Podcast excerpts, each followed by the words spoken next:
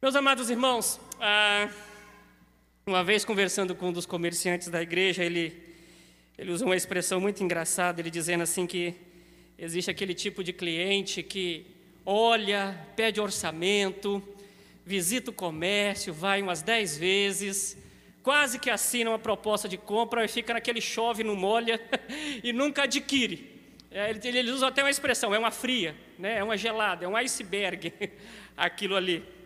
Existem relacionamentos humanos também, ah, até inclusive quando as pessoas antes de namorar ah, ficam flertando e aquela, aquela zona nebulosa em que você sente ciúmes da pessoa, mas não sabe se tem o direito de exigir determinadas coisas ou não, antes de ser oficializado ou oficializada, digamos, noivo, namorada ou esposa ou esposo.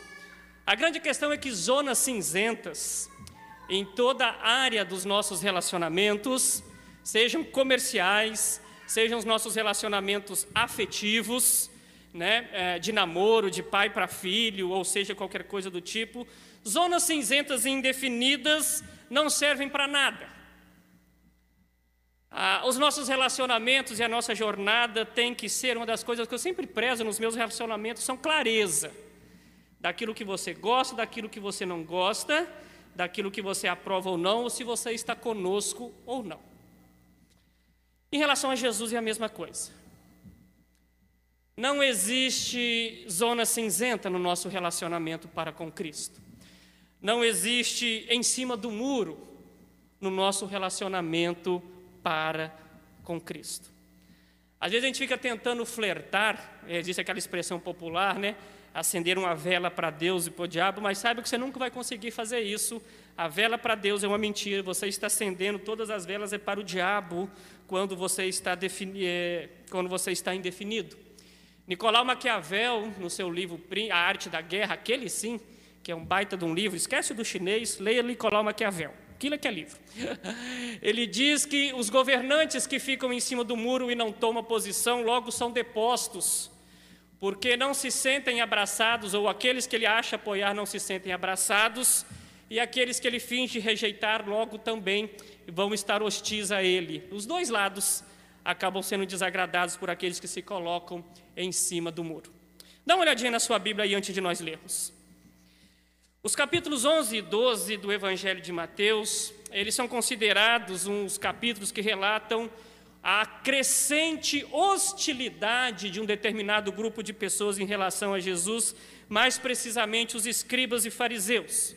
Essa hostilidade já tinha começado, mas nos capítulos 11 e 12 ela toma dimensões muito grandes.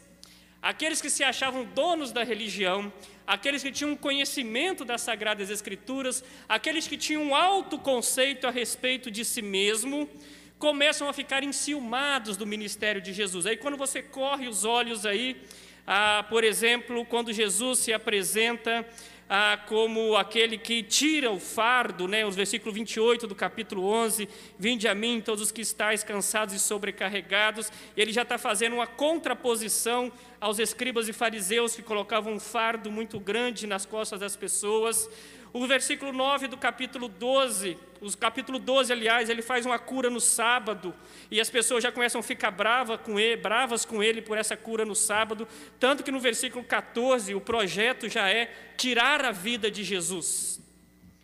Depois ele se retira deste povo, então preste atenção, a cena inicial que você tem ali do versículo 9 do capítulo 12 acontece numa sinagoga.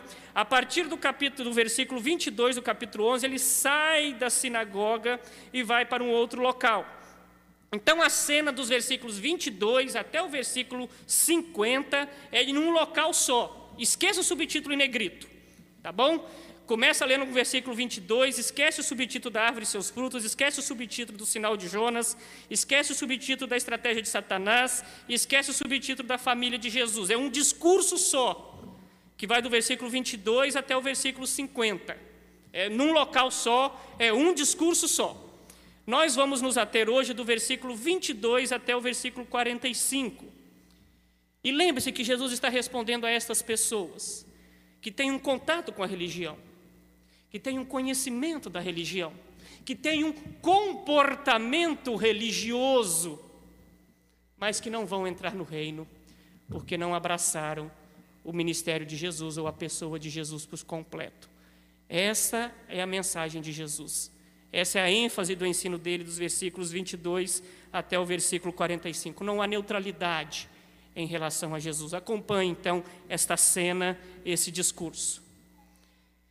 Então lhe trouxeram um endemoniado, cego e mudo, e ele os curou, ou ele o curou, passando o mudo a falar e a ver. E toda a multidão se admirava e dizia: É este, porventura, o filho de Davi? Mas os fariseus, ouvindo isto, murmuravam: Este não expele demônios, senão pelo poder de Beuzebu, maioral dos demônios. Jesus, porém, conhecendo-lhes os pensamentos, disse: Todo reino dividido contra si mesmo ficará deserto, e toda cidade ou casa dividida contra si mesma não subsistirá. Se Satanás espelha Satanás, dividido está contra si mesmo, como, pois, subsistirá o seu reino? E se eu expulso demônios por Beuzebu, por quem expulsam os vossos filhos? Por isso, eles mesmos serão vossos juízes. Se, porém, eu expulso demônios pelo Espírito de Deus, certamente é chegado o reino de Deus sobre vós. Ou como pode alguém entrar na casa do valente e roubar-lhe os bens sem primeiro amarrá-lo, e então lhe saqueará a casa? Quem não é por mim é contra mim, e quem comigo não ajunta, espalha. Por isso vos declaro: todo pecado e blasfêmia serão perdoados aos homens, mas a blasfêmia contra o Espírito não será perdoada. Se alguém proferir alguma palavra contra o Filho do Homem, ser-lhe-á isto perdoado, mas se alguém falar contra o Espírito Santo, não lhe será isso perdoado, nem neste mundo, nem no porvir. Ou fazei a árvore boa e o seu fruto bom, ou a árvore má e o seu fruto mau. Porque pelo fruto se conhece a árvore. Raça de víboras, como podeis falar coisas boas sendo maus? Porque a boca fala do que está cheio o coração. O homem bom tira do tesouro bom coisas boas, mas o homem mau do mau tesouro tira coisas más.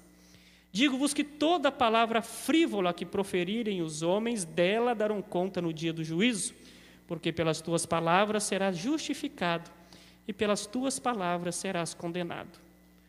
Então alguns dos escribas e fariseus replicaram: Mestre, queremos ver de tua parte algum sinal. Ele, porém, respondeu: Uma geração má e adúltera pede um sinal, mas nenhum sinal lhe será dado senão do profeta Jonas. Porque assim como esteve Jonas nos três dias e três noites no ventre do grande peixe, assim o filho do homem estará três dias e três noites no coração da terra. Ninivitas se levantarão no juízo com esta geração e a condenarão, porque se arrependeram com a pregação de Jonas. E eis aqui está quem é maior do que Jonas. A rainha do sul se levantará no juízo com esta geração e a condenará, porque veio dos confins da terra para ouvir a sabedoria de Salomão. E eis aqui está quem é maior do que Salomão. Quando o espírito imundo sai do homem, anda por lugares áridos, procurando repouso, porém não encontra. Por isso diz: Voltarei para minha casa de onde saí. E tendo voltado, a encontra vazia, varrida e ornamentada. Então vai e leva consigo outros sete espíritos, piores que ele. E entrando, habitam ali e o último estado daquele homem torna-se pior do que o primeiro. Assim também acontecerá a esta geração perversa. Oremos ao Senhor. Deus, nosso Pai, nós carecemos tanto de Ti para a compreensão das Sagradas Escrituras, e de antemão, ó Deus, já pedimos ao Senhor, tem misericórdia de nós. Ó Deus, que o Senhor esteja abrindo os nossos olhos para compreendermos as maravilhas da Tua lei e livra-nos do espírito farisaico, ó Deus, hipócrita, do alto engano, do orgulho. Dá-nos um coração humilde, disposto a aprender, independente se estamos aqui pela primeira vez e temos pouco conhecimento bíblico, ou se estamos aqui há décadas frequentando esses bancos, que a nossa sede seja a mesma. Em nome de Jesus é que oramos. Amém. É esta pergunta que eu quero responder com você nesta noite. Conhecer a Jesus e não se render a Ele, ou o que acontece conosco quando nós conhecemos a Jesus e não nos rendemos a Ele. O que acontece conosco quando nós tentamos levar a nossa vida na zona cinzenta do relacionamento para com Jesus. E a primeira consequência daqueles que querem levar esse relacionamento na zona cinzenta ou não aceitam a pessoa de Jesus é que nós caímos em autodestruição, achando que estamos certos. Corra os seus olhos nos versículos 22 até o 32 aí, para nós entendermos a situação. Como eu disse a vocês, o diálogo de Jesus, ou os embates de Jesus nesses dois capítulos, estão relacionados então a fariseus e escribas principalmente gente que tinha um profundo conhecimento bíblico. Um fariseu até os 14 anos era exigido dele que tivesse o Pentateuco decorado para começo de conversa. Eles tinham acesso às profecias messiânicas que apresentavam a respeito da vinda do Senhor Jesus. Eles já tinham visto os sinais de Jesus presencialmente, de forma, eram testemunhas ocular de tudo que Jesus tinha feito, inclusive desse milagre do homem da mão ressequida, quando ele cura ah, no sábado também, tudo. Tudo ou eles viram ou já tinham ouvido falar por testemunho confiável a respeito de Jesus.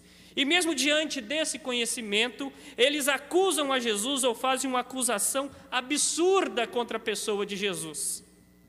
Eles acusam Jesus de expulsar demônios pelo poder de Beelzebub ou pelo poder de Satanás. E Jesus derruba o argumento deles de uma forma tão simples e direta, porque o conhecimento distante do relacionamento com Jesus leva-nos à cegueira e à tolice. Gente que conhece Jesus e não se relaciona com ele, desculpa o termo aqui, é um burro espiritual. Fala muita besteira a respeito de Jesus. Porque olha a lógica deles aqui. Ele está expulsando demônios pelo poder de demônio. Tem alguma coisa errada, Jesus falou. Vocês mandam os demônios entrar em acordo aí, porque uma casa dividida não consegue prevalecer. Não tem lógica o demônio me dar poder para expulsar demônios, porque ele está dando um tiro no próprio pé. Ou seja, vocês estão, uh, o argumento, a acusação de vocês derruba o próprio argumento, vocês estão suicidas no seu próprio argumento. Não tem como o diabo expulsar a si mesmo. E pior, a Bíblia registra que alguns escribas e fariseus tinham a capacidade de expulsar demônios. Livro de Atos, capítulo 19, diz assim: Alguns judeus que andavam expulsando espíritos malignos tentaram invocar o nome do Senhor Jesus sobre o endemoniado, dizendo: Em nome de Jesus, a quem Paulo prega, eu lhes ordeno que saia. O que tudo indica, eles conseguiam. Olha que interessante. Havia uma certa capacidade de expulsar demônio nesses indivíduos, mesmo não reconhecendo a autoridade de Jesus. Meus amados irmãos, o conhecimento teológico, a jornada cristã, distante do relacionamento com Cristo, ela é vã. Conhecer a Jesus e não se relacionar com Ele, não ter a noção da entrega, da renúncia que exige esse relacionamento, leva-nos a um suicídio intelectual, a um suicídio existencial para a nossa jornada cristã, a despeito do nosso currículo teológico que porventura nós possamos apresentar. Não se entregar a Jesus, não reconhecer a messianidade de Jesus, que ele era o cumprimento das profecias, não se render às provas que já foram apresentadas a ele ao longo do tempo, leva a, esse, a este suicídio existencial e leva-nos a falar muita besteira. Portanto, meus amados irmãos, a dúvida que todo mundo tem, esse texto é rico, né, do ponto de vista teológico, mas todo mundo fica preocupado, pastor, será que eu cometi o pecado contra o Espírito Santo? Não.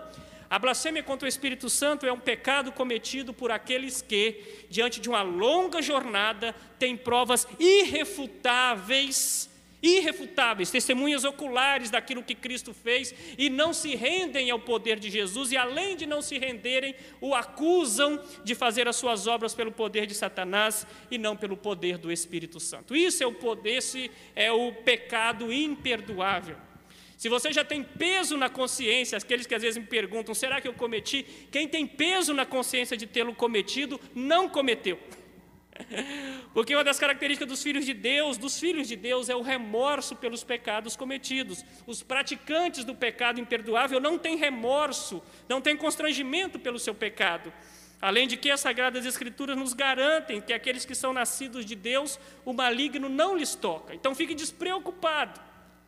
Se você é um crente, se você teve um encontro com Jesus, em nenhum momento você vai blasfemar contra o Espírito Santo, porque o Espírito Santo mora em você. E o Espírito Santo não faria você atacar ele mesmo, seria também um suicídio espiritual. E aí, Jesus, então, derrubando esse argumento deles, ainda provando a irracionalidade daquilo que eles apresentam, ele usa uma segunda figura. O primeiro fala: não tem lógica eu expulsar Satanás pelo poder de Satanás. Mas mesmo que isso fosse verdadeiro, quando um valente, quando para você o que ele trabalha aqui, ah, Aqui, versículo 29. Como pode alguém entrar na casa do valente e roubar-lhe os bens sem primeiro amarrá-lo? A lógica de Jesus é: mesmo que isso fosse verdadeiro, eu só posso expulsar Satanás se eu primeiro amarrar Satanás. Então, portanto, eu sou mais poderoso que Satanás. Essa é a lógica de Jesus. Só se expulsa demônios primeiro amarrando-os. Então eu não estou subordinado ao poder de Satanás, de acordo com o seu argumento. Isso que vocês estão falando ou estão falando me tornam mais forte do que ele ainda. Irracionalidade, intelectualidade frívola é o que leva as pessoas que querem conhecer Jesus de longe e não se entregar a um relacionamento radical e profundo com ele. Mas essa zona cinzenta do relacionamento leva a uma segunda consequência também. Aqueles que não se entregam plenamente ao senhorio de Jesus, além de cometerem suicídio existencial e darem um tiro no próprio pé, eles geram ou são gerados neles coração e língua maus. Olha o versículo 33 aí. Ou fazei a boa árvore, aliás, 33 não, ah, 34 já, raça de víboras, como podeis falar coisas boas sendo maus, porque a boca fala do que está cheio o coração. Meus amados irmãos, aqueles que estão ou aqueles que se entregaram a um relacionamento verdadeiro com o Senhor Jesus, antes de mais nada, eles prestam atenção em todas as áreas da sua vida e todas elas são trabalhadas por esse encontro com o Senhor Jesus. Para o cristão, e preste atenção isso, não existe a expressão da boca para fora, porque tudo aquilo que nós falamos procede do nosso coração. E coração, de acordo com as Sagradas Escrituras, é a fonte da vida. Tudo aquilo que nós praticamos exteriormente tem origem primeiramente no coração. Tanto que o próprio Senhor Jesus vai dizer: de onde é que procedem blasfêmias, assassinatos, é, prostituição, lascívia, impureza? Do coração. Todo pecado que nós cometemos exteriormente, ele primeiro é gerado dentro de nossos corações. Meu querido irmão e minha querida irmã, se você não convidar o Senhor Jesus para ser Senhor em todas as áreas da sua vida, inclusive da sua língua, inclusive do seu falar, inclusive do seu vocabulário, você não teve uma entrega completa a Jesus, pois essa é uma marca dos filhos de Deus. O apóstolo Paulo, na carta aos Efésios, diz: Entre vocês não deve ter sequer menção de imoralidade sexual, nem de qualquer espécie de impureza, nem de cobiça, pois essas coisas não são próprias para os santos. Não haja obscenidade, nem conversas tolas, nem gracejos imorais que são inconvenientes, mas ao invés disso, ações de graças. Você quer ser mais direto, então? O apóstolo Tiago, ou Tiago, aliás, o autor da carta, é mais direto ainda. Com a língua bendizemos ao Senhor e Pai, e com elas amaldiçoamos os homens feitos à semelhança de Deus. Da mesma boca procedem bênção e maldição. Meus irmãos, não pode ser assim. Acaso pode sair água doce e água amarga da mesma fonte? Não. O senhorio de Cristo atinge os nossos corações, a nossa língua, a nossa roupa, tudo aquilo que nós falamos. Lembre-se que no dia do juízo, que o próprio Senhor diz, Senhor Jesus diz, a toda palavra frívola que proferirem os homens dela dará conta no juízo. Você não vai dar conta só dos seus grandes pecados, você dará conta dos seus pequenos pecados. Você não vai dar conta só das grandes ofensas, você prestará conta das palavras de duplo sentido, da linguagem torpe, dos palavrões, da zona cinzenta que você tenta levar o seu falar. Quem não se entrega plenamente ao Senhor Jesus não tem boa língua, não tem bom coração. Mesmo que queira dar um verniz de espiritualidade, mas não tem. Terceira consequência daqueles que levam seu relacionamento para com Jesus de forma irrelevante ou tentam viver nessa zona indefinida é que eles passam a viver em busca de sinais e ignoram o principal. E aí você tem o sinal de Jonas. Agora você pode olhar o subtítulo, os versículos 38 até o 42. Escribas e fariseus já tinham visto e lido tudo a respeito de Jesus Mestre, queremos ver da tua parte algum sinal. Tem de piedade, vocês já não viram o suficiente, não?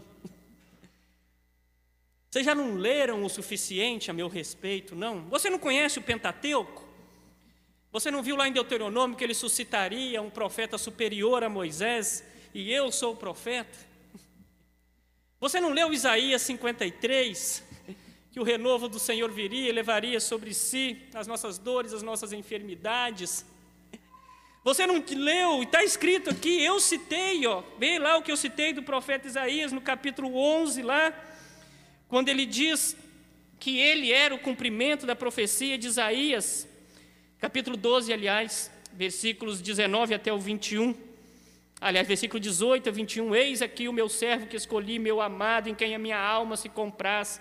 Farei repousar sobre ele meu espírito e ele anunciará juízo aos gentios. Não contenderá, nem gritará, nem alguém ouvirá das praças a sua voz. Não esmagará a cana quebrada, nem apagará a torcida que fumega, até que faça vencedor o juízo. E no seu nome esperarão os gentios. Esse é Jesus. Ele está em busca de sinal. Nós não somos diferentes. Quantas vezes eu vejo pessoas trocando de igreja porque acham a igreja muito fraca. Eu quero uma igreja que o pau quebra, que a muleta cai. Como tem uns que até trocam, né? Que o gago enxergue, que o cego passe a falar, né? Não é? Tem gente que vive disso. Procuram pastores fortes em busca de sinais. E a perda do foco do principal, o que Jesus está dizendo aqui, às vezes a leitura superficial fala assim que Jesus vai reter alguns sinais e vai dar só uma pitadinha de um pequeno sinal que é o sinal de Jonas. Não é isso que Jesus está fazendo. O que Jesus está dizendo é o seguinte: vocês estão buscando coisas frívolas, sinais que são importantes para marcar a era messiânica, porque o Senhor Deus, ao longo do tempo, se manifestou com sinais, desde o Egito, todo o Antigo Testamento, a, a caminhada do povo de Deus, Elias, Eliseu, todos eles fizeram sinais e são bem-vindos. Mas o que Jesus está dizendo assim, esses sinais, perto do maior sinal, que é a minha morte, a minha ressurreição, é uma poeirinha, é muito pouco. Vocês estão pedindo uma lâmpadazinha incandescente de 40 watts, quando eu sou um holofote que traz a verdade para vocês. E aí então ele traz essa comparação com o sinal de Jonas. O que Jesus está dizendo aqui com essas duas comparações entre Jonas e a rainha do sul, que é a rainha de Sabá, conforme descrito lá no primeiro livro dos reis? Jesus faz um paralelo aqui. Jonas ficou três dias no ventre do peixe e meio que foi trazido à vida. Então ele aponta que isso que aconteceu com Jonas é uma figura daquilo que vai acontecer com o Messias, e vocês verão. Eu ficarei três dias na sepultura, mas ressuscitarei. E esse é o maior sinal que todos podem ter ao longo da sua existência. Meus irmãos, isso é desesperador e chega e me desespera o meu coração. Porque preste atenção, no dia do juízo final, vai ter gente que fez milagre e vai para o inferno. A passagem que as pessoas disseram, em teu nome expelimos demônio, essa, esse pessoal, nunca vos conheci. Jesus não contesta a veracidade da expulsão do demônio. Os próprios judeus que não aceitavam a pessoa de Jesus, alguns deles eram capazes de expulsar demônios e vão para o inferno. Já parou para pensar nisso? Porque viveram de sinais. O combustível da alma deles não era o Cristo ressurreto. O combustível da alma deles não era a cruz. Não viviam por fé. Viviam por sinais. Precisavam de ter o ego massageado, precisavam de aplausos, precisavam de cultos de cura e libertação. Segunda-feira daquilo, terça daquilo a colar, quarta-feira que por aí vai, cada uma com um tema diferente, só para massagear o ego das pessoas.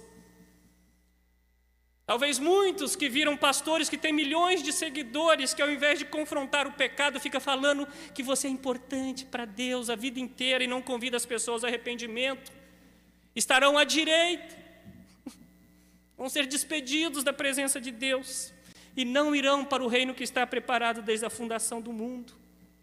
O apóstolo Paulo deixou isso bem claro na carta aos Coríntios. Os judeus buscam sinais, os gregos buscam sabedoria, mas nós pregamos a Cristo crucificado. E se a cruz não é suficiente para você levar a sua vida cristã, desculpe, você está nadando em oceanos errados você está nadando contra a maré. É isso que Cristo está dizendo. E o meu alerta aqui, agora em primeira instância, é você que tem muito tempo de igreja e que talvez tenha apertado o botão do piloto automático espiritual. Olha a lógica que Jesus está usando aqui. Os ninivitas não eram crentes, não eram judeus, e se arrependeram só com o sinal de Jonas ou com a mensagem de Jonas. A rainha de Sabá não era crente, e ela foi buscar conhecimento e sabedoria em Salomão. Agora vocês que estão há muito tempo aqui comigo, você que tem 99% de presença na escola dominical, você que entrega seu dízimo regularmente, acha que isso é um sinal da sua espiritualidade. Presta atenção que se você não entender a mensagem da cruz e não houver uma entrega radical, a rainha de Sabá e os ninivitas vão te julgar no dia do juízo final. Quem você achou que não era digno vai se tornar juiz daqueles que se achavam dignos demais de estarem na presença do Senhor Deus. Aqueles que achavam que tinham um currículo espiritual muito bom vão ser julgados por aqueles que aos olhos humanos talvez seriam miseráveis.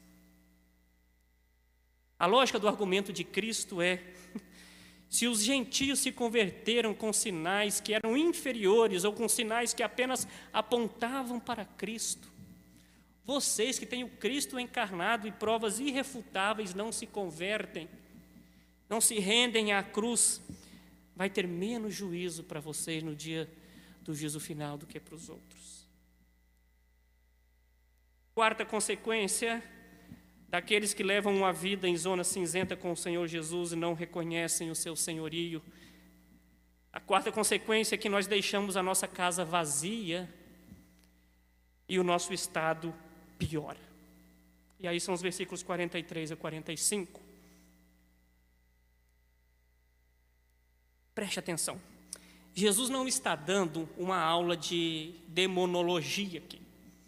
Jesus não está dando um curso de expulsão de demônios ou de possessão demoníaca em três versículos. Não é disso que ele está tratando.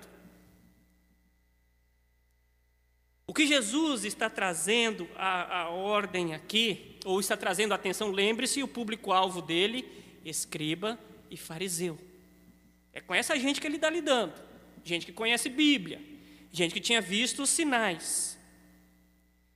O que Jesus está dizendo é que quando o espírito imundo sai do homem, ou seja, o paralelo de Jesus aqui é vocês que tiveram um contato inicial com o Evangelho, vendo o anúncio dele, e talvez até tiveram algumas gotas de bênção sobre as suas vidas, sem vocês serem necessariamente convertidos.